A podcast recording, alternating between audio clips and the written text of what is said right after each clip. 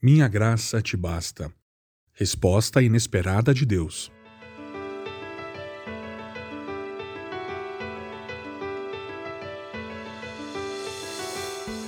Mas ele me disse: Minha graça é suficiente para você, pois o meu poder se aperfeiçoa na fraqueza. 2 Coríntios, capítulo 12, verso 9. Mas ele me disse. Deus tinha uma resposta para Paulo.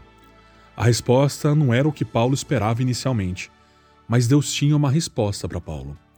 Muitas vezes, fechamos nossos ouvidos a Deus se ele responde de uma forma que não esperamos ou que não gostamos.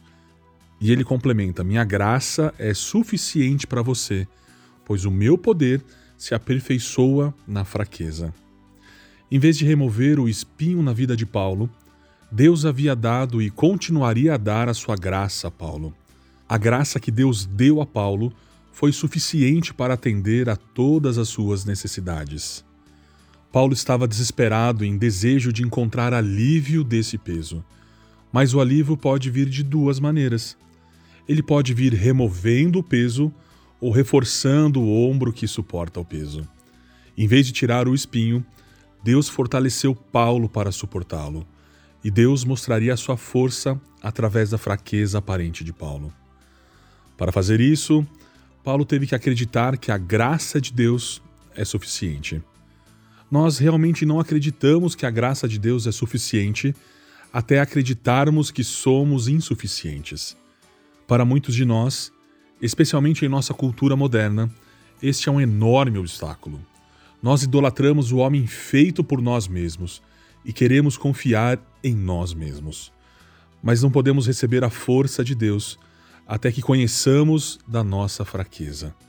Não podemos receber a suficiência da graça de Deus até que conheçamos nossa própria insuficiência.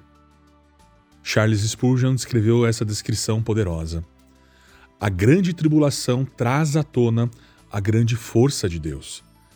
Se você nunca sente conflitos internos ou a alma afundando, você não sabe muito sobre o poder sustentador de Deus.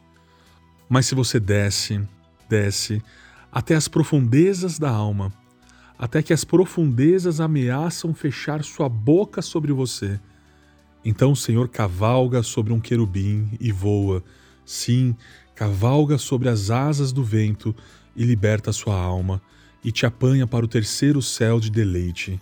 Então você percebe a majestade da graça divina.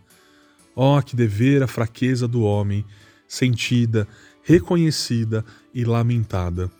Ou então, a força do Filho de Deus nunca será aperfeiçoada em nós. No próximo episódio, continuaremos a falar sobre a graça, a graça suficiente de Deus.